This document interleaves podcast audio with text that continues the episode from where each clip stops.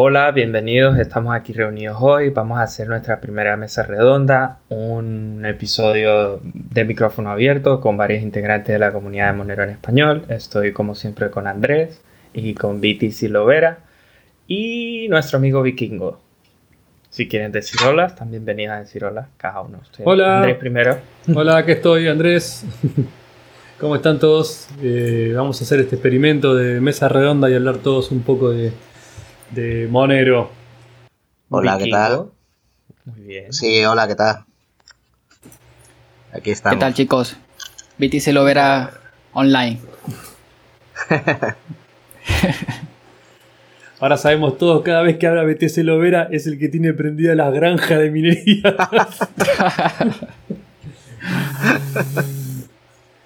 no es el impresor haciendo brrr. No, no está imprimiendo billetes. Bueno, ¿cómo están todos? ¿Cómo le están pasando este domingo? Bueno, un, domingo familiar, pero bien, bien. Sí, igualmente, un domingo, familiar. Em, bueno, quieren, no sé si les parece que por lo menos como para, para ir empezando, vamos contando un poco medio como qué hacen eh, cada uno. Bueno, Roten y nosotros y yo ya estamos medio presentados en el podcast, pero no sé, Vikingo, si quieres contar algo un poco de vos, cuánto quieras contar. Este, ¿Cómo sí. llegas a Monero? ¿Qué haces? Eh, pues, eh, a ver, es, curioso, eh, me dedico a la seguridad informática en general. soy entusiasta de, también de, de OSINT y técnica de fuentes abiertas, de búsqueda de Internet. Y me gusta mucho la, privacidad y, y, por supuesto, Monero. Entonces, en principio, yo llegué a las criptomonedas eh, a, raíz de un caso hace ya unos años, eh, en concreto a Bitcoin. Y, poco a poco me fui adentrando en, esta comunidad tan, tan grande que tiene tanto abanico de criptomonedas y demás. Pero bueno, enseguida eh, la que más me llamó la atención fue Monero por el tema de la privacidad, la criptografía y demás, que me gusta mucho. Y, y bueno, pues eh, me inicié, fue curioso porque entré bastante al mundillo eh, iniciándome con lo de la, iglesia de Monero. No sé si conocen o han oído hablar. y estuve, estuve, la, la, Iglesia de Monero es un grupo que hicieron hace unos años, hace un par de años así, y, y, cada, todas las semanas pues hacíamos una misa de Monero que se llamaba, que consistía pues en que hacíamos eh, grupos de pues cuatro o cinco personas y entonces nos pasábamos eh, una cantidad de Monero muy pequeña de uno a otro y se basaba un poco en la confianza y en el es que era como una especie de ritual o algo así, ¿no? La misa era. la misa, sí. Yo creo que el, el World Group más, más polémico de la historia de Monet. Sí, sí, sí, sí, sí, lo sé, lo sé, por eso. Arrancamos de uno con la polémica. no sé si se sigue haciendo, la verdad, porque ya me cansé, bueno, estuve así un tiempo tal, luego me cansé y, lo dejé y tal, dejé de participar, no sé. Mira, eso fue lo, eso fue lo primero que, o sea, lo primero que hiciste después, o sea, dentro de Monero participar en sí, la, sí, sí. Sí, luego también, bueno, hice alguna colaboración pequeña. Eh, bueno, hice una traducción privada. O sea, en fin, que cobré por ello y tal. pero, pero nada, eh, una, una, página web conocida y tal. De, y, poco más. O sea, no. ah, pero sobre Monero. sí, sí, era sobre ah, Monero. Y luego, pues, pues nada, eh, intenté, eh, sí que es verdad que eh, me apunté a los equipos estos de colaboración que tienen. Lo que pasa que al final por, temas personales no, me daba la vida para todo y al final lo, lo, fui dejando y lo, tuve que dejar. Y hasta hoy. Que este año ya espero estar menos atareado y a lo mejor sí que intento participar un poco más en esos grupos. Bueno, ya estás participando de la mesa redonda. Correcto. excelente punto de inicio. Eh, ¿Lo verá? Sí. Bueno, me perdonan el, sonido de fondo. No, le da toda la gracia. Eh, es, me, He esforzado para que no se escuche tanto. Bueno, sí, en las redes me conocen como BTC Lovera. Mi profesión no tiene nada que ver con, con criptomonedas. Eh, soy ingeniero, ingeniero mecánico. y bueno, llegué a este mundillo por allí como en 2016. Eh, y lo que me enganchó bastante fue la, la, parte de la, de la, minería. Comencé minando Ethereum, que en aquel momento pensaba que, era, que estaba minando Bitcoin, ¿no? porque me pagaban en Bitcoin y yo pensé que, que, estaba minando Bitcoin. Eh, y bueno, y poco a poco fui estudiando todo esto y bueno, ya te, das, te vas dando cuenta ¿no? de, de las monedas que realmente tienen importancia, las que no. Y a finales de 2018, por allí 2019, eh, conocí, conocí Monero. Y la verdad es que me, me, llamó bastante la atención por el hecho de que no, te, no necesitabas absolutamente nada para mantener esa, esa, privacidad que no te ofrecía ni Bitcoin, ni Ethereum, ni ninguna otra, ninguna otra criptomoneda, ¿no? Y bueno, y desde entonces me vengo, he venido estudiando, ¿no? Estudiando y aprendiendo más y más sobre, sobre Monero. hasta, hasta, hasta ahora que estoy colaborando en, en el Community Crowdfund System y, en diferentes tipos de actividades como las traducciones y, o las reviews de las traducciones. ¿Estás, estás, en, estás en traducciones vos también entonces? Sí, participé, he participado en, la, en las revisiones de las traducciones. ¿De qué cosas? ¿De la, de la GUI? ¿De la GUI? Del, sí, del, del Community Workgroup de, de las páginas. Ah, de, lo que publica Monero Outreach. Ah, buenísimo. Las páginas de Monero Outreach están buenísimas. Sí. La verdad no sabía todavía que estaban en español. Sí, hay un apartado en español y, bueno, yo también a, veces cojo algunos artículos de allí que no están traducidos y los traduzco por mi propia cuenta y los publico en mi página web que está dedicada solamente a, Bitcoin y a, Monero. Aprovecha para contar un poco de tu página, de página, el canal de YouTube y esas cosas. Sí, bueno, mi página web eh, tiene poco tiempo, la inauguré por, no recuerdo ahora exactamente cuándo, pero este, fue este año, hace un par de meses, y básicamente se centra en, en compartir conocimiento ¿no? sobre Bitcoin y, y, Monero. No hay ads, no hay ningún tipo de cookies que recopilen datos, todo, todo el contenido es totalmente gratuito y la verdad es que bastante bien. Me ha llevado bastante trabajo porque estoy yo solo allí, pero ahora mismo la, mayor parte de contenido es sobre, sobre Monero. De hecho, lo tengo en la primera en la primera parte de la página web. Y bueno, en mi canal de YouTube, a pesar de que lo abrí como en 2018, eh, no fue sino hasta también hasta hace un par de meses que me puse más activo a subir vídeos. Y el canal pues sí está más enfocado un poco más en lo que es la minería, pero también subo contenido de, de Monero y de Bitcoin. Excelente. Vamos a dejar los, links a todo, al Monero Outreach en español y a las páginas y canales de Lovera este, también en las notas del episodio.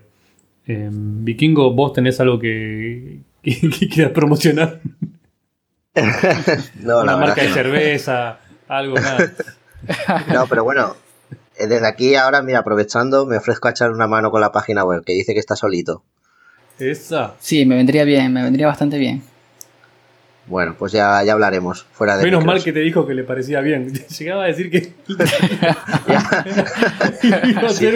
iba, a ser, un comienzo bastante incómodo de, la mesa. tampoco pasa nada. Tampoco pasa nada, ¿eh? No, es decir, yo lo eh, era altruistamente, ¿no? No, está bien, mirá, gracias, ¿eh? No te, no te molestes. mira, quería aprovechar. Eh, bueno, perdón. Tranquilo. Ok, quería aprovechar que lo hubiera dicho eh, la sencillez de Monero, ¿no? Eh, y yo antes comenté lo de las misas de Monero, eh, aunque así, fueron muy polémicas y tal, pero me sirvieron mucho para, para probar eso, ¿vale? Lo, que es la sencillez a la hora de, usar Monero. Y, y bueno, para mí fue una buena experiencia. Yo lo recomendé, de hecho, a varias gente que lo hiciera. Porque, porque te das cuenta de, que son súper rápidas las transacciones, tienen muy pocas fees y además que no necesitas nada especial para, mantener tu privacidad. Luego está bien, está claro que pues tuvo mucha polémica y demás, pero bueno, eh, quitando eso, es una, fue una buena experiencia. ¿Y qué te, y qué te pareció cuando, cuando comenzó toda la polémica? O sea, ¿te parecía que las críticas están bien fundadas o que estaba mal entendido? Eh, sí, o sea, a ver, eh, por un, eh, estaba a medias, o sea, decir, mi, mi, corazón se dividió en dos. Por un lado estaban bien fundamentadas las críticas, eh, pero por otro lado también es verdad que, que bueno, mmm, la, lo que es en sí tampoco se hacía daño a nadie, ni se hacía nada extraño, ni es verdad que, que bueno, a lo mejor eh, incorporarlo dentro de lo que es el ecosistema de Monero, pues era un poco hardcore, ¿no? O sea, tenerlo sí. tan, tan dentro y tal. Mm, bueno, como algo ahí, pues aparte, pues para que quisiera voluntario, pues está bien. Claro. Entonces, pues así, así. Yo leía algunas críticas en Reddit y tal, y sí que es verdad que algunos tenían parte de razón, ¿no? Pero bueno, es que es complicado también. Pues nunca llueve a gusto de todos. Es imposible hacer algo a gusto de todos. Claro. Eh, la, la, única forma de hacer algo a gusto de todos es no hacer nada, básicamente. Claro, y luego otra cosa, Monero se basa mucho, eh, tiene como, digamos, por lo que yo estuve viendo y tal, como comunas, por decirlo, es que no sé cómo llamarlo. Uh -huh. O sea, de hecho, la, los grupos de colaboración y todo es eh, parte así, ¿no? Están los de español, los de no sé qué, pero son como, como si fueran comunas independientes, pero que a la vez están relacionadas. Algo así, ¿no? De sí, hecho, los mucho, mismos... y muchos de los miembros están en más de una, digamos. Exacto. Y de hecho, los mismos miembros, te lo, te, los que llevan más tiempo, lo, lo explican algo así. Lo verá, lo puede confirmar. Y entonces, esto de la iglesia y tal, pues, esto, eh, visto desde ese punto de vista, encaja, porque es como una comuna aparte, ¿no? Y el que quiera, pues que participe y el que no, pues, pues no. Claro. En fin, y ya está. Igual, no sé si deberíamos, eh, Roten, si querés contar un poco de qué se, o, o, Vikingo, de qué se trataba, un poco más de detalle por si alguien no sabe, porque básicamente ahora todo eso desapareció, o por lo menos desapareció de la... Del radar. De, del radar. Capaz que siga habiendo misas clandestinas. es una realidad paralela. No sé, yo nunca me involucré en eso. Ah. Pero tengo entendido que se reunían a amasar, era amasar el monero. Y se reunían como una especie de Eucaristía, de misa, como dijo Viking. Y se pasaban sí. pequeños, pequeñas porciones de monero.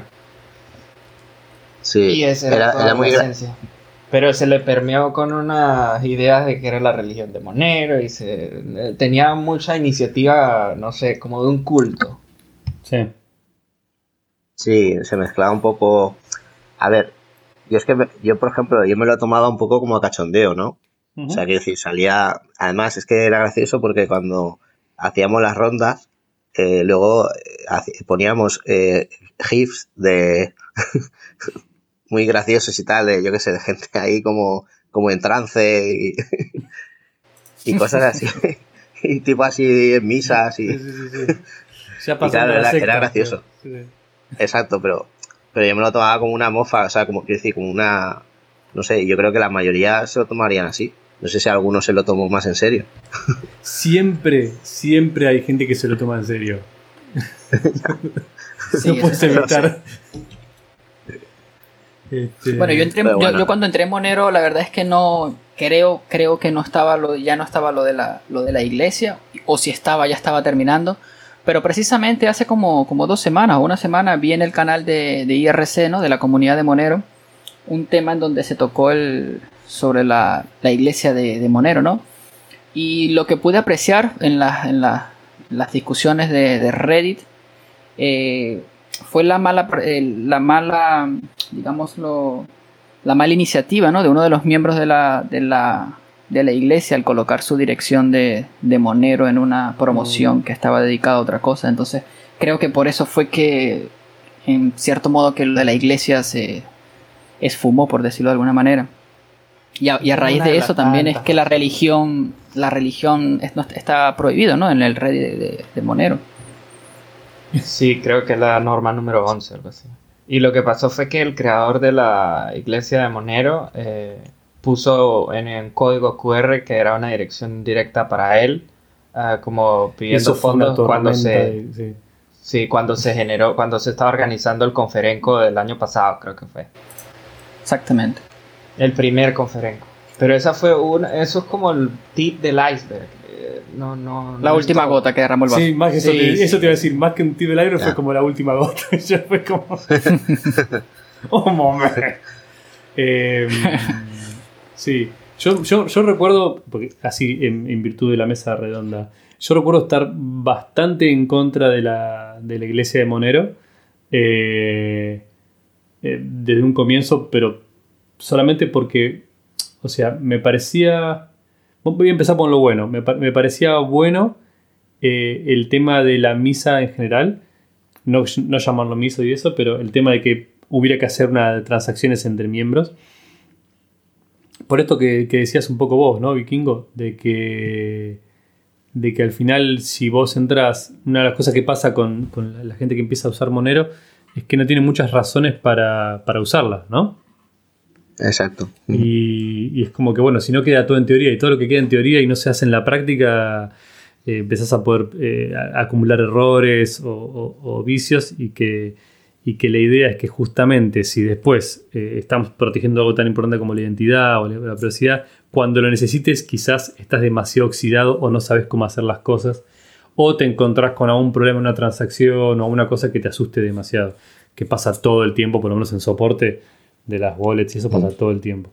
Entonces está buenísimo que, bueno, ya sea, era una forma fácil de tener a un amigo o un par de amigos que se puedan mandar mon- monero entre sí, aprovechar de los fees suficientemente bajos y poder compartir eso. Esa es la parte que me parecía buena.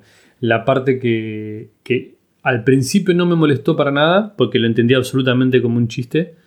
Eh, todo la, esto como, como contabas vos, viste, como todas la, la- las palabras y, la- y las imágenes religiosas, pero, pero como en broma. Este, y de hecho me lo tomé casi como así, como un meme interno de que, bueno, sí, lo- no me pareció molesto. Pero después es como que sí, en algunas cosas se pusieron un poco más insistentes y, y empecé a notar que gente que recién entraba como monero, eh, curiosos, qué sé yo, al ver todo eso, preguntaba de vez en cuando, como, ¿qué es esto de la iglesia de Monero? ¿Viste? Y se lo tomaba como algo muy oficial. Y en mi experiencia es como que en la comunidad de Monero casi nada, se intenta que nada parezca oficial, ¿no?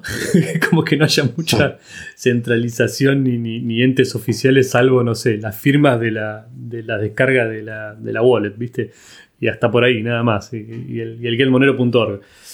Y ahí termina lo oficial y todo es como mismo de, Fluffy Pony para abajo la, digamos, la frase siempre fue si querés hacer algo, hacelo ni pidas permiso y si a la gente le gusta, se te va a unir. Así que me parecía bien que a mí no me gustaba, pero me parecía bien que existiera, digamos.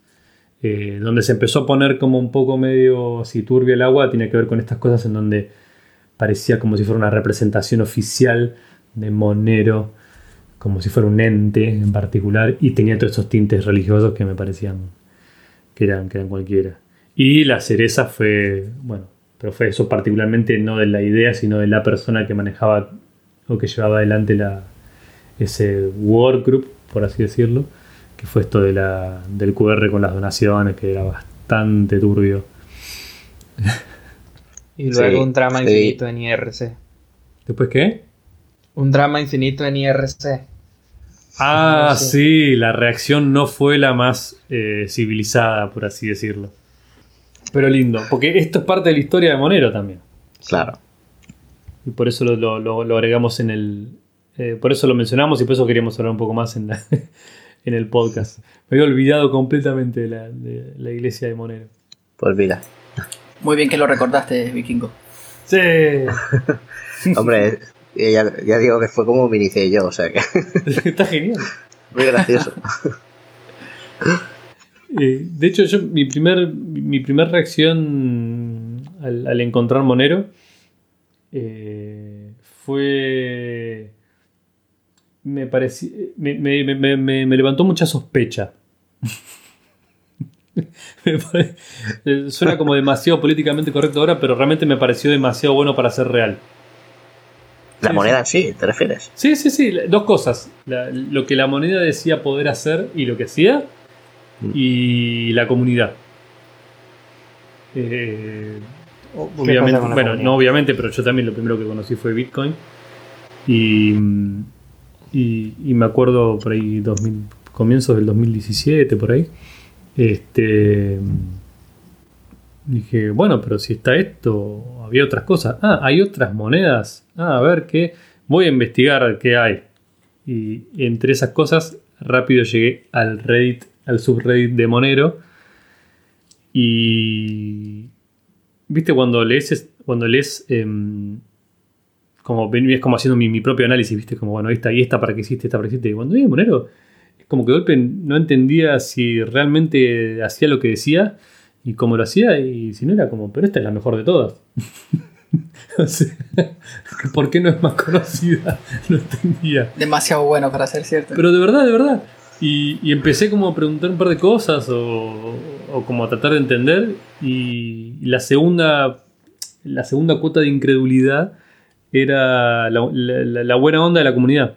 Que, todos eran como hmm. muy, muy dispuestos a. Eh, porque tenía un montón de conceptos más complicados incluso que Bitcoin, eh, Monero para explicar. Y todo el mundo estaba como muy dispuesto siempre a, mm, explicarte cosas, a, decirte quién te puede ayudar. Eh, gente que notaba inmediatamente que era como importante en la comunidad. O que tenía un rol importante, te contestaba personalmente, no, no estaban acá iríamos subido a ningún pony, digamos, ¿no? este, y era todo muy, accesible. Y eso me, pareció como increíble. ¿Viste? Como, ¿eh? ¿De verdad? Me pareció que es un lugar donde te dan ganas de colaborar, digamos, y de inmediatamente buscar, bueno, ¿qué puedo hacer yo para ayudar acá, a esto? Sí. Sí, así es. Eh, la verdad es que, que, bueno, es una comunidad peculiar porque comparado con otras, yo, vamos, la considero bastante diferente. En, muchas cosas de lo, que has dicho coincido en todo y luego aparte es verdad que a veces es un poco, porque, por ejemplo el grupo de Monero en Telegram eh, en español eh, a veces es un poco cerrado, a veces, o sea, no sé cómo describirlo. Que... Vale, decilo, decilo. no, entra gente nueva y tal y, pasan de ellos, pero vamos, a lo mejor preguntan algo. También es verdad que mucha gente pues entra y no pregunta chorradas o... Pero bueno, no sé. Pero en general, en general eh, muy bien. Es una, es una comunidad que yo ya lo, llevo diciendo hace tiempo a, los que conozco y eso que eh, es muy fácil colaborar, ¿vale? No es tan alejada como otras que a lo mejor pues para la hora de ayudar o de tu colaborar y tal, aquí no, aquí enseguida te, te dicen, ah, pues sí, pues mira, hay este grupo de trabajo para hacer esto, para hacer aquello. O sea, si quieres colaborar y quieres ayudar, es, un, es muy buena, es muy buena opción. Sí, yo creo que hay un par de, de, personas como claves en la comunidad, en mi experiencia como desde que entré, que como, como, como por ejemplo como Diego, como Rerar, eh, o Justin, sí, Justin, SGP, y hay, hay, un par más. Bueno, mismo, mismo Fluffy Pony cuando era más como el, el, el, el, el spokesperson, sería como la, la, voz oficial de Monero en muchas entrevistas y qué sé yo, que, que, que, son, por lo menos en mi experiencia, fueron muy importantes en eso, en, como en recibir a la gente y, y de alguna manera con, conectar y detectar rápido en qué podrías ayudar, ¿no? No te dejan tan perdido. Como que si levantas la mano y decís, yo quiero ayudar, enseguida eh, te, pueden orientar. Capaz que otras comunidades, o al ser o más cerradas y más crípticas, o incluso más jerárquicas, es más difícil, o te miran con más desconfianza, o al ser totalmente lo opuesto y ser capaz que demasiado grandes, por ejemplo, no sé, Bitcoin, por ejemplo, que es una comunidad como gigante, eh, estás un poco más perdido, ¿viste? Como no sabes por dónde arrancar. Y esto me parece que hay un par de personas en lugares claves que, realmente te ayudan mucho a eso. Sí, exacto. Sí, total. De hecho, perdón, eh, animo a, aquí a, aquí a todo el mundo a que intente colaborar. Además, ahora sí que creo que hay recompensas. Antes era más difícil, pero ahora sí, eso ya lo, arreglaron y hay más recompensas, me parece. O sea, que es una, un incentivo más, ¿no? Y bueno, creo que Lovera sabe algo de eso. Sí, efectivamente. Eh, también quería comentar que, más allá de que la comunidad está dispuesta siempre a ayudar, a tenderte una mano y a resolverte cualquier pregunta en las dudas que tenga, lo que sí yo noto ¿no? en la comunidad de Monero es que no existe ese maximalismo loco, por decirlo de alguna manera, eh, donde defienden a capa y espada Monero y no tiene errores, eh, es perfecto, es hermoso y todo está bien. Eh, la comunidad de Monero acepta los errores, trabaja para solucionarlos. Bueno, es lo que yo he podido apreciar ¿no? en este poco, por decir, poco tiempo ¿no? que estoy en, en esto. Si ves en otras comunidades, pues notarás de todo, de todo, maximalismo, mucho soberbia. Y no sé si, a veces me pregunto, no sé si es que la, si es porque la comunidad de Monero es pequeña actualmente y no tiene tantos integrantes y pues no hay tanta variedad, o es porque las personas que se sienten atraídas por, por la forma, por los principios de cómo funciona Monero, es lo que diferencia ¿no? de, de las otras comunidades. Y, bueno, sí, como dice, como dice Vic, eh, ahora mismo, bueno, en realidad siempre, siempre, creo que siempre ha existido la financiación, lo único que ahora es un poco podríamos decirlo, más accesible a, las personas, ¿no? Antes estaba el FFS, creo que se llamaba, ahora está el CCS. Y básicamente cualquier persona puede eh, formar una propuesta y pasar cierto filtro, ¿no? Porque hay unos filtros antes de pasar a financiación, pero los filtros desde mi punto de vista son algo eh, irrelevantes. Básicamente debes cumplir con, con unas ciertas pautas de que esté eh, correctamente formulada tu propuesta, de que tenga lógica, de que sea alcanzable, ¿no? Y de que básicamente tú como, como persona que vas a desarrollar esa propuesta, pues que seas capaz de, realizarlo. Pues automáticamente pasa financiación y la comunidad de Monero ya es la que decide si lo financia o no. Bastante fácil. Una vez financiado, pues ya comienzas a trabajar en tu, en tu propuesta. Funciona muy parecido a lo que era el FFS, pero está como un poco más claro el proceso, me parece, un poco más transparente el proceso. Antes capaz que había que ir más a personas en concreto y eh, escribir primero pidiendo y preguntando cómo se hacía y qué sé yo, y ahora está como un poco más, más, más, más, más limpio todo eso. Sí. Están publicadas como las normas, como la estructura en la que uno tiene que escribir su propuesta. Uno la publica y cada dos semanas hay un community meeting, un encuentro de la comunidad de Monero en, en IRC o en Matrix y, y, uno se puede reunir y proponer lo que uno está tratando de entregar a la comunidad. Y ahí se discute. También se pueden generar los, las publicaciones en Reddit, en el Hard de Monero, y ahí se puede hablar qué es lo que usted va a hacer y cómo lo va a hacer, cuándo lo va a hacer. Y lo que dice Lovera, que siempre hay que tener como una meta que se va a alcanzar y a medida que usted alcanza esas metas, se le va liberando los fondos se le dio más estructura, más limpio y se le puede y se pueden crear grandes cosas. Hablando de propuestas, se sabe que Lovera hizo una muy recientemente y cómo va eso, Lovera. tengo entendido que empezó este mes, ¿no? Y que ya entregó algo, no sé. Sí, sí. Eh, bueno, sí, la propuesta la hice eh, a finales de julio, me parece. Eh, y aquí es importante resaltar de que no hace falta ser un desarrollador, ¿no? Yo no soy desarrollador, por ejemplo para aportar a Monero. Eh, en mi caso, por ejemplo, la propuesta se basa en crear contenido totalmente en español y de manera gratuita, porque, bueno, financiado, pero accesible a, cualquier persona. Es eso, crear contenido en, eh, crear contenido en español, como diferentes tipos de guías, cómo, cómo correr un nodo de Monero, los diferentes tipos de wallets, comparaciones entre Monero y Bitcoin.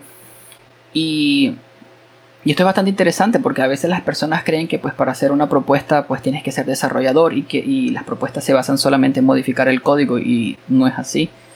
Eh, la comunidad de Monero está abierta prácticamente para cualquier tipo de propuesta y si vale la pena, si realmente es una propuesta eh, que tiene valor, pues obviamente pasa financiación y de allí se, financia.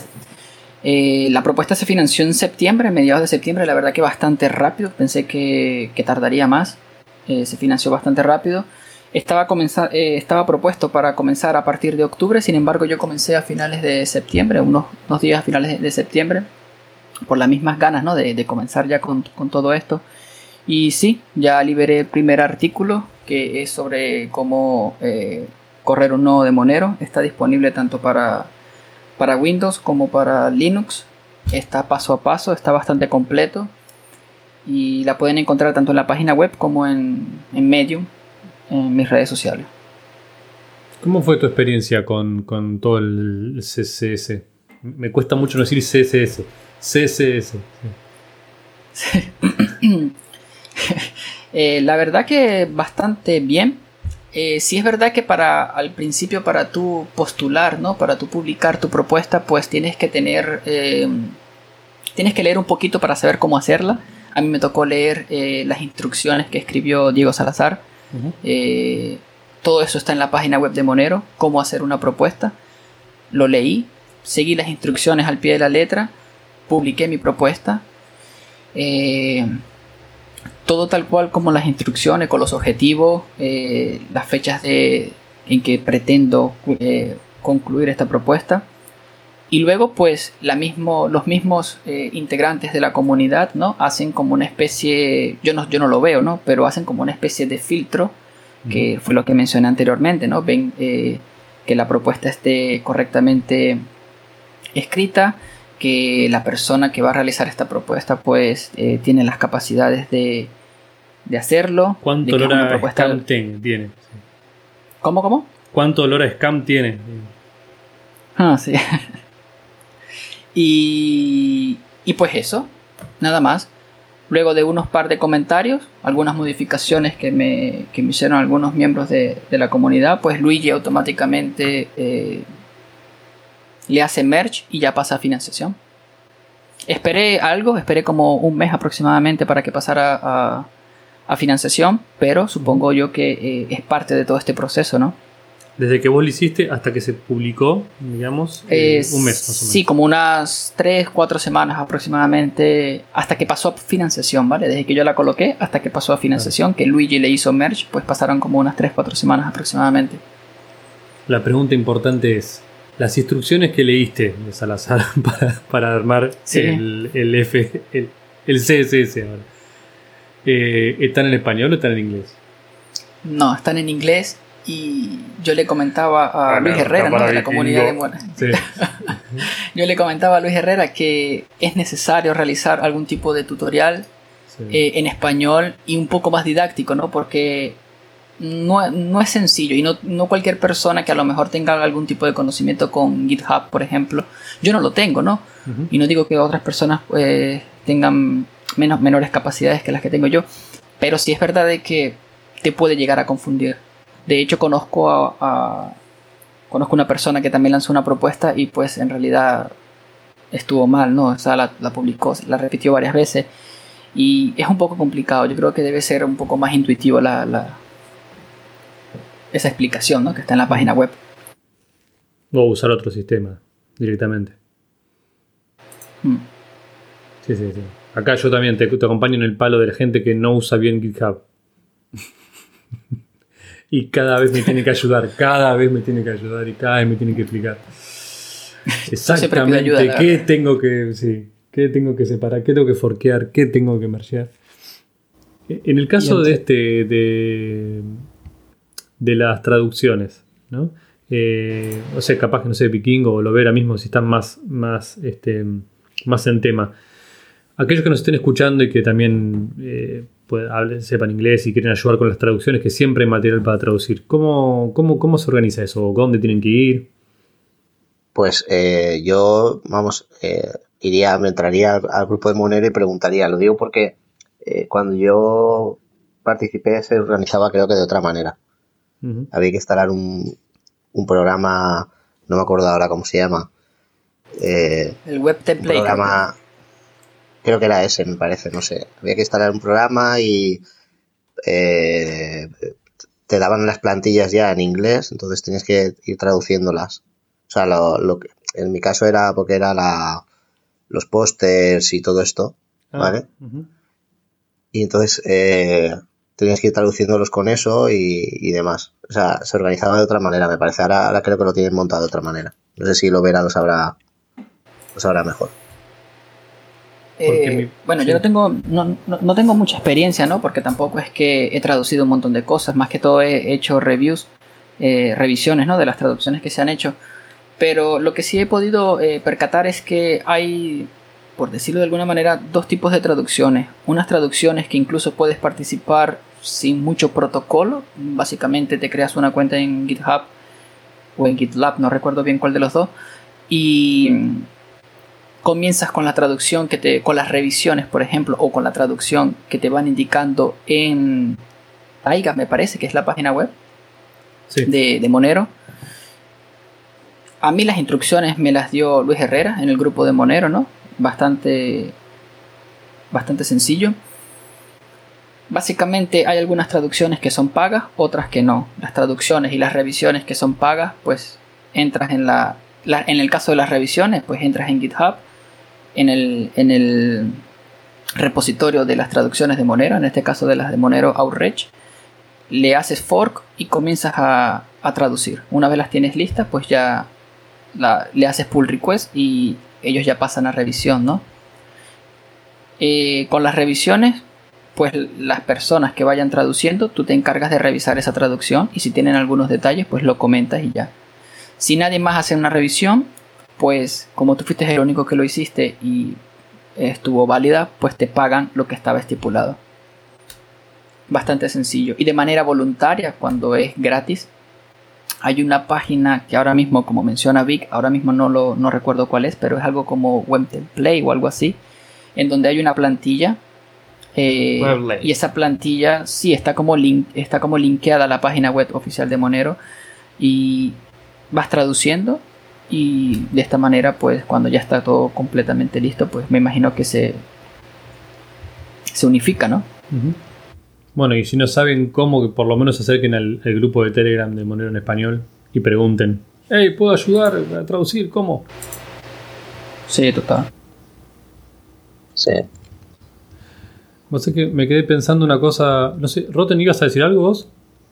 Sí, que se llama WebLate y a pesar de que hay varios grupos de trabajo, pues se nota también la fragmentación. El Outreach lleva sus traducciones aparte y hay otro eh, como equipo de trabajo que se llama tal cual las traducciones de Monero, Monero Translations, que lo lleva Ercisione y ese es el que lanzó lo de Webley, que es como la, la plantilla con la que estaba hablando lo era. Ah, vamos a, yo voy a dejar el enlace, yo le paso el enlace para que se publiquen las notas ahí del episodio, el Webley y el, el GitHub, como lo dice lo era. En fin, que hay como dos ramas de traducción. Se puede hacer por el outreach o se puede hacer por el de las traducciones como tal. Y hay un grupo en, el IRC, en Matrix, en Mattermost, en todas las cadenas en las que hay chats de Monero. ¿Cuál era la pregunta? ¿Cuál era el punto que iba a decir Andrés?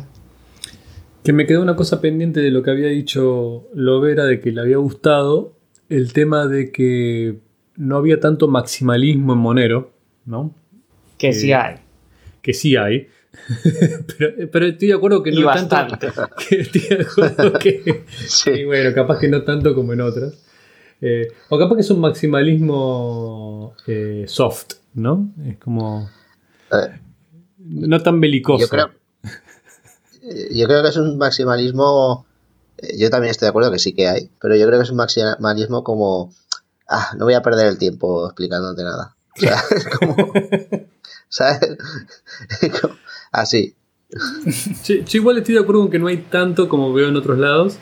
Em, y está, me, da la sensación, capaz que no tiene nada que ver, ¿no? Y, seguramente es una mezcla de factores, como las que dijo Lovera. Eh, o sea, un poco de el tipo de gente que está atraída a proyectos como Monero, quizás no vienen, o sea, no es lo mismo que, no sé, que Ripple, por ejemplo, ¿no? Em, o, cosas así. Em, y me da la sensación de que una parte de eso también es porque me parece que Monero tiene un caso de uso tan claro que, a lo, mejor no, o por, lo menos, para las personas que, se interesan en el proyecto, que a lo mejor no se siente tan amenazado por la convivencia con otras monedas y entonces no produce tanta reacción automática a tratar de protegerla siendo maximalista. No sé si me explico. Es como que eh, ya tiene un caso de uso súper em, necesario que es si vos necesitas hacer una transacción de manera privada, digamos, y ahí no tiene mucha eh, competencia, por así decirlo. Entonces, este, es como que, salvo algún que otro chiste cruzado con, con, con Zcash o, o, cosas así, no hay, no hay tanta, tanta pelea, digamos, ¿no? Entonces me parece que eso también ayuda. Eh, y no pasa tanto con otras monedas que capaz que que, pueden argumentar como ventajas o, características mejores o peores o más livianas o más rápidas que otras, pero como que realmente no tienen mucho caso de uso si es que las otras no desaparecen, por así decirlo, ¿no? Sí, la verdad es que, a ver, yo lo que pienso es que, mm, porque por ejemplo la comunidad de Bitcoin, algunos eh, maximalistas están ahí todo el tiempo intentando justificarse o, eh, por ejemplo, del uso de los CoinJoin, no sé qué, como que quieren la privacidad y tal, pero luego a la vez eh, son un poco contradictorios porque, por ejemplo, detestan Monero o algunos y tal, y es como una mezcla así eh, un poco rara y parece como que todo el tiempo tiene que estar un poco como se ven atacados por los demás y es como, no, no, esto y saltan, ¿no? Entonces, y claro, Monero es un poco como más, mira, mm, esto es así, es que es sencillo, es eh, sin tener que hacer nada, tú le mandas una transacción a otra persona de forma privada. Ya está, es que no, no tiene ningún misterio. Y eso, y eso te. Bueno, si, si querés podemos hacer una especie de lista así entre todos, pero eso, si tuviera que decir cuál es la característica que más te gusta de Monero, a mí es esa que, el por defecto. El por defecto me parece, pero excelente. Claro. Sí, sí, es por defecto que usted no tiene que correr 50 aplicaciones y pasarlo por tres nodos y hacer unas piruetas y saltar la cuerda y rezar un rosario y ahí entonces sí es privado.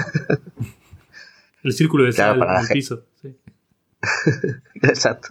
Para, para la gente para la gente normal, decía, perdona, eh, eso, claro, es que es inalcanzable. Eh, a lo mejor alguno dirá, no, pues que te instalas Wasabi y no sé qué, y, eh, vale, pero es que a lo mejor la gente no, no, aparte que, eso, mm, hay otras cosas ahí que, podríamos comentar, pero también le estás pagando una fee muy alta por usar ese servicio. Eh, y básicamente también, eh, esto que voy a decir es muy polémico, pero le estás, estás eh, pagando esa fee para lavar los bitcoins suicidio de otros. ¿Vale? Porque a lo mejor esto no, no, lo piensan, pero tú a lo mejor no tienes nada, nada que ocultar con, a la hora de, de, usar bitcoin y tal, pero hay mucha gente que sí, que, que usa bitcoin para, para, para lo que sea, ¿no? y, viene a lo mejor de, temas ilícitos y demás. Entonces, estás pagando una comisión bastante alta para lavarle el dinero de otros. O sea, piénsalo. es así. Es un poco. Es, que es así. El que es un muy buen caso explicando eso es en el video de. De Daniel Kim. De Daniel Kim, exactamente. Gracias, Rotten. Que no sé si hay ninguna versión subtitulada en español o algo así, pero hay una parte que hace el caso de que justamente cómo funciona con la, con la metáfora de la, venta de autos usados y cómo la manera en que está por defecto eh, para todos los usuarios en realidad el que más protege es justamente al que, al que no tiene nada que esconder, digamos, al que está limpio. Porque está en el, en el interés de la persona que, más limpio historial tiene usar eh, servicios o monedas que, protejan la privacidad. Sí, totalmente eh, coincido con todos ustedes en que la característica, bueno, no, para mí la característica fundamental y la más importante de Monero es esa privacidad por, por defecto. Yo personalmente considero que el nivel de privacidad es directamente proporcional a la cantidad de usuarios privados en su red, ¿no? No sé si se acuerdan el, el polémico caso de Wasabi, cuando los tíos estos que estaban mezclando Bitcoin ilícito, pues consolidaron, dañaron la privacidad de un montón de personas que habían mezclado con ellos. Y esto fue bastante polémico, porque entonces vale, yo realizo mi, mi CoinJoin, eh, estas personas consolidan y mi nivel de anonimato pues disminuye, disminuye, sobre todo si no he, realizado CoinJoin posteriormente a esa consolidación. Entonces, eh, Monero es como sí o sí vas a, vas a, vas a estar privado. Sí o sí, eh, no necesitas nada para, para, para enviar, simplemente te descargas tu wallet favorita, recibes, envías y ya está. No dañas a tu compañero, no, no dañas absolutamente a nadie prácticamente. Solo hay que esperar 8 años a que se sincronice el nodo para que te pueda enviar. sí, sí. ¿Quieres, ¿Quieres empezar con la parte de las cosas que menos te gustan de Monero? Bueno, eso es discutible, eso es discutible. ¿Cuál, cuál? Es discutible. Eso de la sincronización de 8 años. Bueno, pueden ser 6. Claro, o 4. Está bien, 7.9. Está bien. bueno, yo te digo... Sí, decime. No, digo que a mí una vez me pasó y, me decían, en el, eh, no, tienes que haber apuntado el, el bloque desde donde empezaste tú, porque así puedes, y yo, joder, digo, pues eso es lo último que, o sea, que se me hubiera ocurrido, eh, ocurrido apuntar, o sea, Olvídate. así que, claro, claro. Bueno, mira, es, uno, de los, es, es, uno de los puntos de contención em, que yo soy parte del grupo de Monerujo y, y está la característica cuando vos, cuando vos restaurás una, wallet desde, la SID directamente. Cuando la creas de cero, no, porque lo puede. La, digamos, Monerujo ya detecta que bueno, es una, es una, es una dirección nueva y no lo hace. Pero cuando estás restaurando una desde la semilla, desde la SID, eh, tenés la, posibilidad de meter eh, o la altura de bloque a la que la creaste, o anterior a la que la creaste, o una fecha. Y es una de las fuentes de es una de las tantas fuentes de, duda y de pedido de ayuda. De hecho, hoy mismo tuvimos una de los usuarios. Porque si la ponen mal, ahí tenés, vamos a hablar de las cosas que no están bien por defecto. Si la ponen mal, no les aparecen sus transacciones anteriores. Y se desesperan. Es como, ¿dónde está mi plata? ¿Dónde está? perdí todo, perdí todo. Y vos decís, no, no, no, no, fíjate. Eh, y para mí, hoy en día, cada vez, o sea, para mí eso debería ser directamente desde cero cada vez, salvo que sea suficientemente, un usuario suficientemente técnico y entres en alguna setting complicada, qué sé yo, pero esperar que la gente anote, el usuario normal, anote por las dudas, si en algún momento del futuro quiere restaurar la billetera, acordarse de cuál fue la altura, no, no tiene sentido.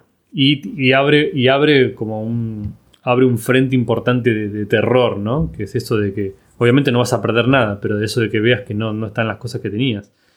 Sí, bueno, eh, yo por ejemplo no lo, no lo, pondría por defecto porque imagínate eh, mil usuarios haciéndole peticiones a un solo nodo, a un mismo nodo. Eh, desde los inicios del bloque Genesis buscando su billetera. Claro, el bloque, el nodo, si es una, si el nodo es un nodo doméstico, por ejemplo, capaz y lo tumba, ¿sabes? Por el ancho de banda, si no tiene nada, si no tiene configurado ese, esa limitación, ¿no? Y por otro lado, imagínate los usuarios de Venezuela, en donde el internet es horrible, oh. analizando la cadena de bloques eh, desde el bloque Genesis. Mm, termina, yo creo que si son 8 años para sincronizar el, el, nodo, pues en Venezuela van a ser 20. Entonces, eso, claro, eso es una, es una, es un contra, ¿no? Eh, si no me equivoco, la nueva actualización, esta CLSAC, eh, mejorará un 25% la, la, verificación y creo que tiene que ver con esto, ¿no? Con, con la verificación de cada transacción. El tiempo, sí. No sé si saben, pero hay una, hay una cartera que viene en camino que se llama Pluma Theater, que es de uno de los contribuyentes del GUI de Monero. Y esa va a tener una cualidad que no tienen todas por ahora va a ser pionera es que ahora la semilla no va a ser de 25 palabras, sino de 13, creo que es, o de 12, no recuerdo bien. Y si no tengo, eh, si no entiendo mal, ahora cuando el usuario restaure de esa semilla de 13 palabras, la misma semilla va a indicar en qué bloque se generó esa cartera y va a empezar a sincronizar a partir de ese bloque, no desde cero, que es mucho más conveniente. Yo ya la probé y funciona muy bien. Ah, eso es bueno. O sea, la altura de bloque es parte, del, parte de la semilla. Sí, y esa cartera se va a entregar el alfa en el 10 de octubre. Ah, nativamente va a funcionar en Linux, pero va a tener compatibilidad con Windows. Hasta ahora no hay una versión móvil. Y muchísimas gracias al contribuyente de aquí que es DSC y el que la persona que generó esta semilla, esta nueva semilla de Monero de 13 palabras es Tebador, que fue el la persona que desarrolló RandomX, que es el algoritmo actual de minería en Monero. Entonces ya tenemos como dos factores que van a ayudar a paliar esos ocho años para sincronizar el Monero. El CLSAC, que es una como una actualización de la red de Monero que se va a ejecutar en una o dos semanas, que es bueno que lo hablemos. Y ahora vamos a tener esa cartera que también es súper buena. La ha usado y su iniciativa es ser como el Electrum de Bitcoin, pero el código es totalmente diferente, no es un fork de Electrum y es mucho más limpia. Yo personalmente la recomiendo, aunque todavía no está publicada. Es que termina pasando una cosa medio como, como lo que pasaba con, el tamaño del el ring size, ¿no? De que, bueno, en un momento era tanto y después se va pudiendo optimizar, que con los bulletproofs y con todo eso, y se va pudiendo mejorar y, y hacer más liviano, y lo cual te permite subir sin tener un gran impacto en la performance o en el, tamaño de la blockchain, ir subiendo el, número de anillos. Creo que con la sincronización va a pasar un poco eso, ¿viste? Cada vez eh, ideas buenas como esta de la CID están buenas y también se va a ir optimizando como con el CLSAC para que cada vez sea menos tiempo y al mismo tiempo en la mayoría de los lugares el ancho de banda va mejorando eventualmente. Este, entonces cada vez es menos un problema también eso, ¿no? Se va como Evidentemente lo que lo era comentaba, el ancho de banda con los nodos es totalmente válido y cierto y incluso DSC está buscando gente que vaya a hostear los nodos para que él tenga soporte porque mm, usted no puede pretender que todos los usuarios que vayan a usar la pluma, la cartera pluma, ah, no vayan a rotar los nodos que estén disponibles en la comunidad. Y es un problema que también pasa en Monerujo, muy común también. Y debe pasar en Cake, en la torta, la cartera de la torta siempre se debe fomentar que cada quien corra su nodo para que no sea abarroten y no sea tan difícil. Porque entonces se experimentan los picos de botella y nadie puede usar nada. Sí, la solución que tenemos en Monerujo para eso no es la perfecta. Es como la más, a mi opinión, la más teóricamente pura, por así decirlo. Porque se debatió muchas veces, por ejemplo, si incluía o no incluía nodos por defecto. Eh, pero bueno, el, miedo era este, que bueno, al poner nodos por defecto que estén de alguna manera confiados por la comunidad, era como un pecado para la descentralización real. Eh, entonces se, optó porque estuviera vacío cuando lo instalás ¿no? de cero y después tenés que como que escanear y automáticamente encontraría nodos que estén públicos y disponibles y los que más, los que menos ping tengan, los que más eh, rápido te respondan sería lo que Monerujo le daría prioridad al conectarse. Pero la realidad es que, por lo menos en mi caso y el de muchas personas, se terminan frustrando con ese sistema y terminan como entrando a preguntar, bueno, pero ¿cuáles son unos, nodos confiables y que funcionen bien de la comunidad? Y terminan siempre usando los mismos dos o tres, que son este, el de Monero World, el de XMR.to y un par más. Con lo cual se termina armando el cuello botella de vuelta. si alguno tiene una idea de cómo mejorar esto, que la diga. Bueno, ya con eso, la verdad es que no conocía esa, esa facultad que acaba de mencionar eh, Rotten de, la, de la CID de 13 palabras en donde básicamente se graba ¿no? la altura de restauración de, de tu billetera. Me parece súper, me parece genial. Y la billetera que comentas la vi, la vi ya hace un par de semanas por, en una presentación en Facebook, en Facebook, en YouTube. Y la verdad que me enamoró. O sea, es una, una wallet eh, es hermosa. es que es increíble, la verdad. Nunca había visto una, una billetera en Monero tan completa como esa. Eh, funciones avanzadas, funciones básicas y estoy esperando a ver, a ver cuándo sale el, 10 de octubre, si no me equivoco, como mencionó Rotten, para probarla. Aceptan propinas, sobórneme. que está cerrada Mira todavía, que- Rotten. Mira que, mira que contacté con el. Le escribí un mensaje al, al desarrollador para, para que me diera, aunque sea una beta, una alfa, no sé, algo para probarla y no me respondió, tío. Y ahora que Rotes dice que la probó, voy a tener que. Ahorita le mando un directo al, al Rotten tiene acceso. Sí. Acceso directo. Che, Rotten, y el tema del, de la CID esa de 13 palabras y que yo, la idea es que después se integre como la CID, como una CID, eh, digamos, reconocida por, por todas las wallets e incluso la, la oficial y qué sé yo, o es una cosa que va, que va a quedar como de nicho de, de, de Feather. Hasta ahora no hay conversaciones de otras carteras adoptándola, pero sería buena idea de que usted lo ofreciera a ver si Monerujo lo adapta. No es mala idea. Igualito el código de Tebador es abierto y mm, le puede decir a el usuario raro que es el desarrollador de Monerujo, que nunca lo recuerdo, le puede pasar el enlace del, del CID de Tebador que creó y se puede M2049R. implementar. sí. Sí, pero para responder su pregunta, no, no, no conozco de ninguna otra cartera que lo esté planificando para ellos, pero es muy buena, es muy buena. No, La- la, idea la supongo que lo que más tiene que ver es con que si se, si se establece como el nuevo estándar de, de CID, digamos, ¿no? que, que, las- que las viejas CID sean- sigan siendo compatibles, obviamente con todo, Sí, sí. pero como si, bueno, si creas de a partir de ahora, digamos, las nuevas van a ser así, o se, viste como pasa con algunas cosas que, bueno, no, no dejan de servir las vías anteriores, pero se sugiere que las nuevas wallets sean creadas con esta nueva CID. Este, que, bueno, estaría bueno si, si eso pasa a ser todo, ¿no? Sí, inicialmente la, la pluma, la cartera pluma lo tiene como una opción. Si usted quiere crear las 24 o las 25 palabras, lo puede crear Mm. así. Si lo quiere crear con las 13, la- lo puede crear con las 13. Ah, tiene como en su portada, en su página inicial, ah, las ideas del CSS que usted puede donar. Tiene la opción para churnear, para, eh, lo que significa que es que usted se manda las mismas monedas a otra subdirección que usted se crea, para como que crear más hacer más privadas sus, sus monedas dentro de la red de Monero. ah, puede congelarlos, puede hacer la- las cualidades avanzadas que estaba mencionando Lovera. Eh, tiene integrado por defecto la, lo del XMR2.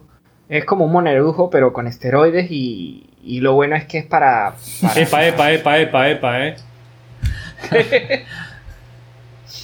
Ya, ya. Pluma le ganó a Monerujo. Se acabó. Ya no somos amigos. Vamos a ver, cerebrito. pero no está- no está para móvil. Claro, vamos a ver cuando esté Sí. funcionando en el teléfono, hablamos. Che, ¿podés explicar más o menos eh, el tema este de- del, churning eh, para quienes nos están escuchando? Y porque yo hasta, hasta recuerdo haber leído un, poco de polémica respecto de si era necesario o no en Monero hacerlo, o incluso si era conveniente. No, había gente diciendo que era lo mejor y lo que había que hacer, y hay gente que decía que no hacía falta y que era hasta contraproducente. Bueno, en un pasado oscuro yo tuve una mini discusión con Lovera porque yo pensé que no. Ah, así que preferiría que Lovera defendiera el caso. Para mí todavía no es necesario. Porque siempre llevamos todo el episodio defendiendo que Monero es privado por defecto. ¿Para qué hay que hacerlo más privado? Pero es que todo depende de su thread model, de cuáles son los ataques. Lovera, por favor, explícanos. Lo verá. Eh, bueno, eh, la verdad es que también lo escuché en uno de los podcasts eh, con uno de los desarrolladores de, de Monero. eh, no recuerdo ahora el nombre. El español, Vic, no sé si te acuerdas. Cabañas, Arctic Mind. Arctic. Mind. Arctic Estuvo Mind, en un exactamente. episodio con Por- Lunaticoin, hablando de Atomic Sí. Swaps. Adelante, perdón. Sí, sí. Sí, sí, ese mismo. eh, por un momento se me olvidó. Eh, y bueno, y él mencionaba que lo del churning era. No es, eh, no es una norma, ¿no? De que tienes que realizarlo siempre. Pero sí es verdad que al hacerlo, pues aumentas considerablemente tu privacidad al, al aumentar, ¿no? La distancia de, de, de la fuente de tu fondo a. Seguir mezclando, ¿no? Seguir mezclando para confundir a las, a las eh, compañías de análisis de en cadena. Yo personalmente, como las comisiones de Monero son ínfimas, eh, por lo menos una vez al mes sí lo hago, ¿no? Sí me, me envío todo mi saldo a, a, a otra a mi misma dirección y no pierdo nada, la verdad.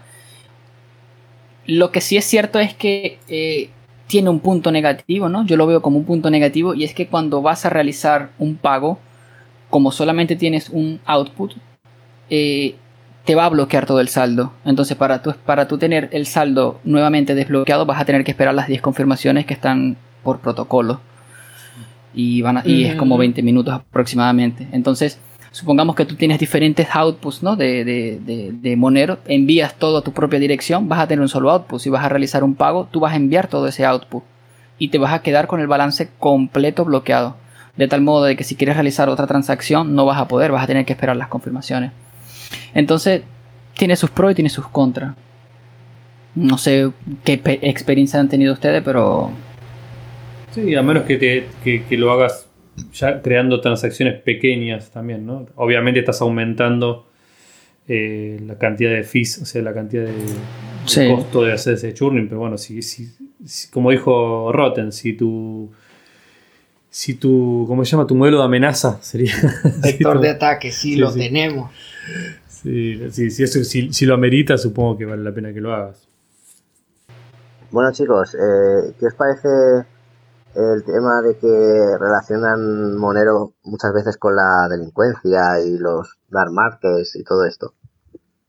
Bueno, del mismo modo que relacionaban Bitcoin en sus inicios con temas oscuros y turbios, y hoy en día vemos que en realidad ese volumen de, de monedas que se manejan en esos lugares turbios mm, es, totalmente, es muy bajo, pues lo mismo sucede con Monero, ¿no? Eh, si es verdad de que Monero ha venido ganando participación en los mercados eh, de la web profunda, pero es normal, o sea, como todo, como cualquier otro tipo de moneda, eh, se puede utilizar para, para temas turbios. El cash en efectivo, el efectivo, el metálico, la plata, eh, se utiliza para temas turbios.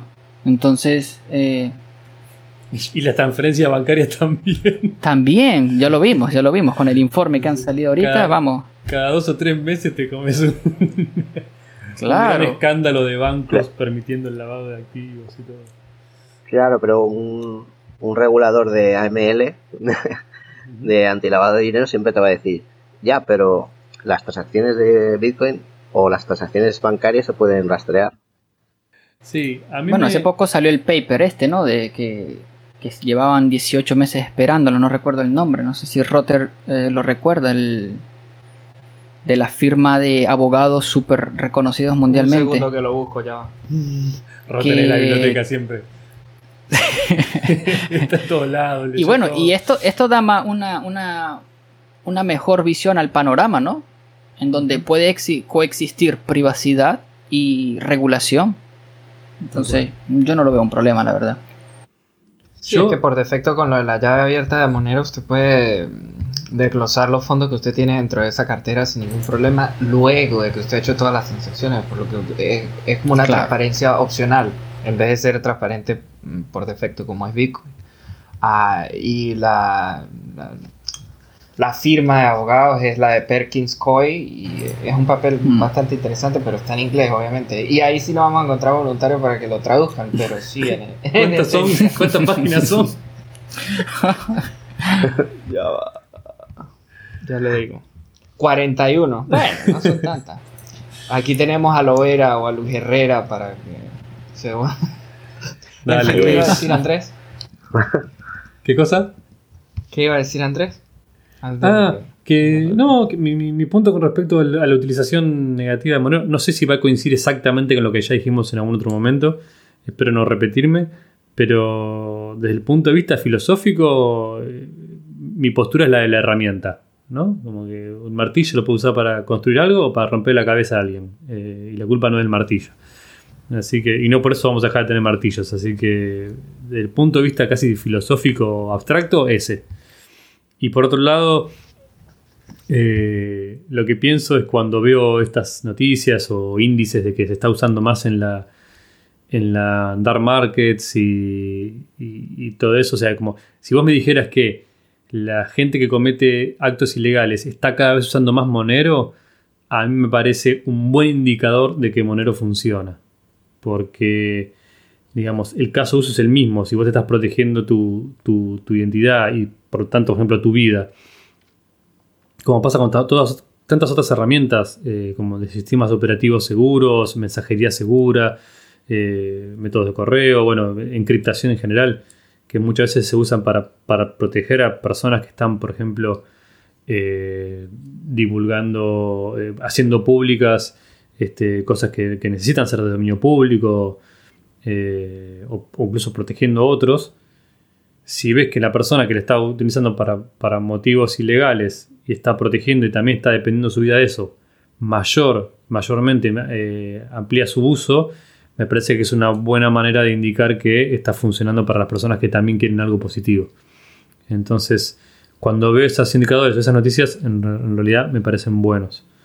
Em, y, de hecho, de alguna manera también están ayudando a, que aumente el, pool de, anonimidad. De, cuanto más usuarios protejan su identidad, más protegidos van a estar aquellas personas que más lo necesitan para motivos, para buenas razones. Este, así que me parece uno de esos casos donde los incentivos están bien, alineados. Sí, completamente de acuerdo, la verdad. no lo podía haber escrito Adelante, perdón. No hubo polémica. que, alguien piense lo opuesto. A ver. yo, yo lo veo como, o sea, eh, cuando alguien inventa, por ejemplo, cuando inventaron el coche, por decirlo de forma muy sencilla, eh, pues bueno, luego el coche provoca accidentes, provoca, pero, pero no por eso vas a prohibir el coche. O sea, pues esto es un ejemplo un poco estúpido, pero, pero lo veo, lo veo parecido. Bueno, yo estábamos eh, escuchando hoy antes que me había pasado Rotten el, el link de la charla de Snowden con, con Joe Rogan. Y, bueno, gran parte del debate, no, no la escuché entera, pero gran parte del debate tiene que ver con si se pone en duda o no eh, la posibilidad de hacer encriptación punto a punto de manera legal, digamos, en, servicios privados públicos, o sea, privados públicos, de empresas privadas para el público, tipo, por ejemplo, no sé, mensajería como WhatsApp, eh, Facebook, eh, Twitter, todas esas cosas. Este, y el argumento siempre es ese, bueno, oh, pero si permitimos que la gente se proteja totalmente, ¿cómo vamos a atrapar a los, a los criminales. Y bueno, vas a tener que hacer otro tipo de trabajo. exactamente. tendrás que cambiar. A todos. Eh, tendrás que cambiar el, tipo de trabajo, exactamente. Es que es así. Eh, no por eso vas a prohibir. Eh, bueno, se estaba desarrollando, me imagino que está relacionado con lo que comentabas, pero en, había un borrador en Estados Unidos, me parece que había un, un proyecto de una ley que, que exigía a, a los servicios tipo WhatsApp, etcétera y tal, les obligaba a tener pues como una puerta trasera o, o, algo así, ¿no? Para, para poder... Solo para el uso correcto de las autoridades. Eh. Exactamente, exactamente. Entonces, claro, pero bueno, eh, eso es una, bueno, en mi opinión es una salvajada porque además también deja abierta la puerta a los criminales. Porque los criminales si acceden a ese a esa puerta trasera también la podrían usar.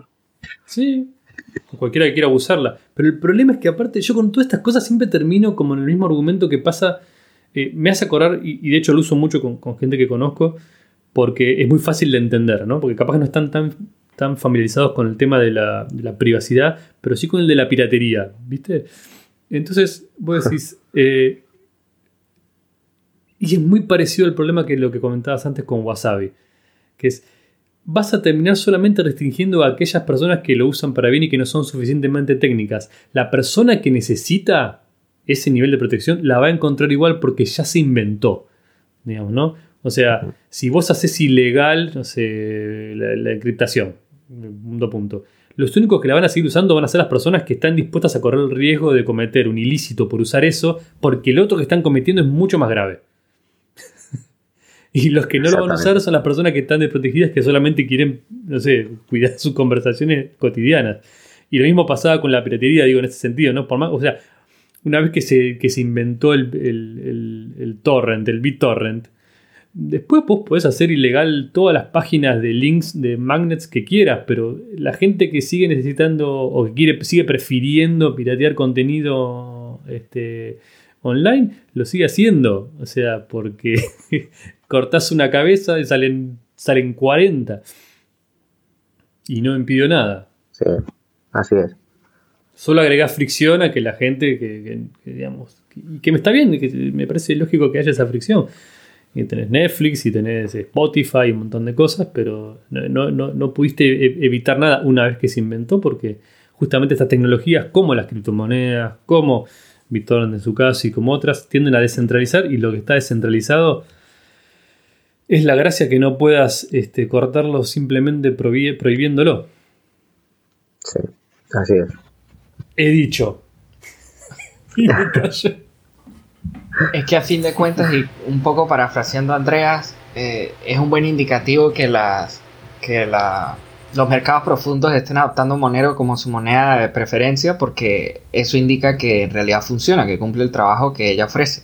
Si no fuese así, pues ellos no lo usaran. Y a mayor cantidad de usuarios, pues, es que es resumen de todo lo que ustedes han discutido ya. A mayor cantidad de usuarios mejor para todos, porque todos somos más privados. Ah, en, vez de ser algo, en vez de ser algo negativo, es algo muy positivo.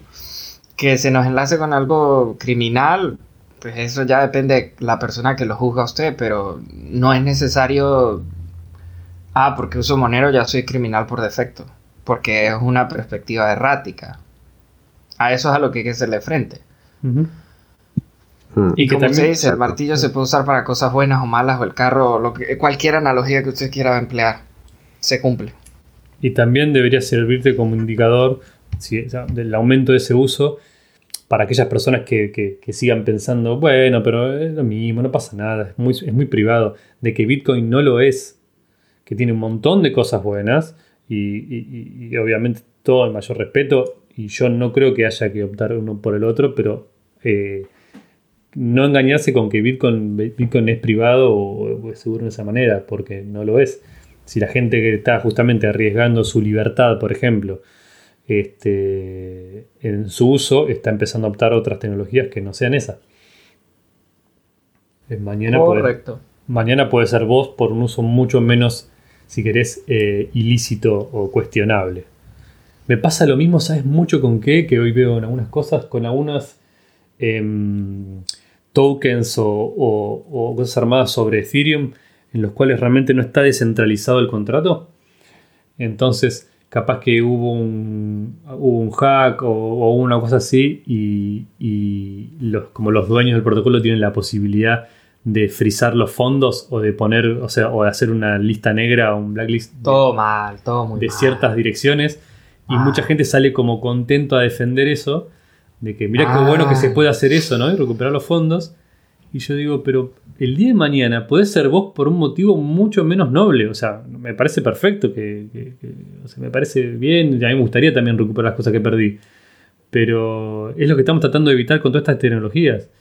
El día de mañana puede ser porque te tenga mala cara o porque justo seas de una parte del mundo que no corresponde o porque lo que sea, inclinación política, inclinación sexual, inclinación de lo que sea se decida que, bueno, tú, vos no, debes, no tenés el poder de transaccionar con esto y estamos de vuelta en el mismo sistema que supuestamente veníamos a mejorar. Em, sí, o, sí o, simplemente compraste ese Ether en un mercado P2P. Tú no tienes culpa de nada. Mm. ¿Vale? A lo mejor lo, acabas lo has comprado hace poco y, resulta que te lo congelan o te lo bloquean y dices tú, bueno, es que yo no tengo nada que ver. ¿Ahora qué? ¿Y por qué tenías, no? Claro, esperar que todos tengan. es que, es que la problemática de eso es bastante grande. Mira, una vez Lovera dijo eh, que el Bitcoin eh, va a llegar a un punto que se van a pagar más, eh, se va, a valer más contra el dólar los Bitcoin limpios, recién creados, por ejemplo, de minería o, simplemente que tienen un pasado limpio, que los que los Bitcoin que han sido demasiado usados que eso tiene mucho que ver con la fungibilidad. Eso lleva pasando años ya. Hay mucha gente involucrada con las piscinas de minería que ofrecen su servicio de vender los bitcoins que están recientemente minados por un premium de 5 o 10% sobre el mercado. Limpito, limpito. Recién salido de la Génesis. sí, va a ser un problema. Eso va para nuestro episodio de fungibilidad. Eh, eh, estoy leyendo ahora un, tweet que dice, eh, bueno, del creador de Gmail, no se pronuncia su nombre tampoco, pero dice Bitcoin puede, podría ser el TCP/IP del dinero. No sé si saben TCP/IP. Y, uno, un monerista le responde, Monero es el TLS de mi Monero. o sea, de mi dinero, perdón. De dinero, sí. Ay. Chistes, chistes de nerds. Vamos a tener que explicar todo ahora. Vamos a tener que explicar todo ahora. Ahora, ahora explica qué es el TLS, ¿no? El, protocolo. bueno. Ahora nos pasa siempre todavía con Rotten. Dejémoslo en encriptación. No, no, no, no, sí, sí, sí. Ahora no, igual explicarlo un poco, pero eh, tratamos de hacer todo lo más accesible posible. Pero nos pasa todo el tiempo que es como que si empezás a explicar una cosa, después tienes que explicar dos cosas, y después tienes que explicar cuatro, y después es como un fractal de explicaciones. Nada, eso, el TLS es el Transport Layer Security, que es eh, el, predecesor de, de los SSL que se, usan actualmente. O sea, es un protocolo de criptográfico de comunicación para Internet. Ah, lo que usamos en... Dime, dime. No, eso es decir, que el SSL es lo que aparece cuando usas HTTPS en vez de HTTP solo y que verifica de alguna manera que, que el URL que estás, o sea, que la página que estás recibiendo en ese URL es la, que está certificada, por así decirlo. Exacto, pero más que nada es que los datos eh, están protegidos, están cifrados. Entre vos y el servidor. Exactamente. La página. Bueno, eh, no sé si se dieron cuenta, pero llevamos más de 80 minutos. Vamos a dejar acá por si así quedan ganas para hablar una segunda vez en una segunda mesa redonda. Eh, no sé, Roten, si quieres decir eh, algo. Vamos a aproximar o vamos a estimar que vamos a hacer esto por lo menos una vez al mes, pero sabemos cómo es la rutina de lanzar los episodios aquí en el Monero. Ah, ha sido un placer. No querés prometer nada. No, ha sido un placer hacer la primera iteración de esta mesa redonda con Loera y con Vikingo y Andrés. Gracias. ¿A uno de ustedes, Loera? Sí, gracias por, invitarme. La verdad que ha sido una charla bastante amena y espero volver a estar con ustedes charlando un poco más sobre, sobre Monero. En el Monero. Vic. Sí, eh, muchas gracias por invitarme. Eh, la verdad es que, que, es un placer y espero que se repita más veces. Y mucho, mucho ánimo con vuestro podcast que me gusta mucho, lo seguía desde hace tiempo y, nada, la verdad es que eh, me ha hecho mucha ilusión estar aquí. Bueno, gracias, gracias a todos. Y eso, la idea es que haya un espacio cada vez más grande y para, estar al día con esto y para, para, la gente que capaz que no puede estar todo el tiempo también leyendo eh, un Reddit y leyendo, estando en el Telegram y qué sé yo, pero que le interese Monero y le interese recibirlo en su idioma, eh, también se pueda mantener al tanto y que sepa que no se le va a escapar nada importante y ir también armando disparadores de cosas que. de ideas para pensar. Así que gracias a todos por haber estado acá y damos finalización a la, a la primera mesa redonda del Monero. Hasta luego. Chao. Chao. Ciao.